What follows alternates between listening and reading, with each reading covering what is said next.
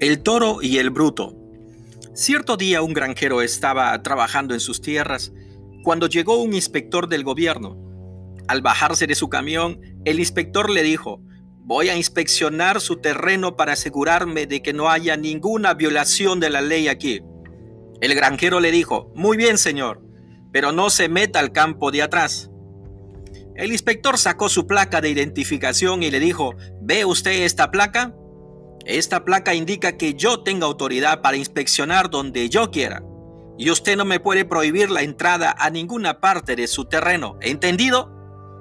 El granjero se disculpó y le dijo que fuera a inspeccionar donde él quisiera. Luego volvió a su trabajo.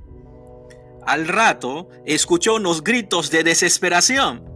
Al acercarse al lugar de donde provenían, observó que el inspector se había metido precisamente al campo de atrás y que un toro muy bravo lo estaba persiguiendo.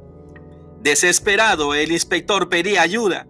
En eso el granjero le gritó, ¡La placa! ¡Enséñale al toro la placa! Dudo que el toro haya puesto la atención a la placa del inspector.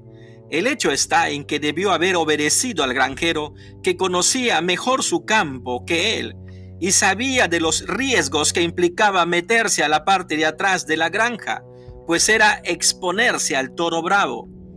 No es suficiente hacer gala de tu poder o de tu fuerza. Muchas veces pecamos de presumidos en la vida y por presumidos nos metemos en problemas. La humildad nos haría bien en ocasiones en que no conocemos cómo es el asunto que vamos a tratar o con quién nos vamos a meter. Más vale la prudencia, pues solo la prudencia y la humildad nos libran la vida del peligro. Recuerda que tienes una familia que te ama y que espera por ti.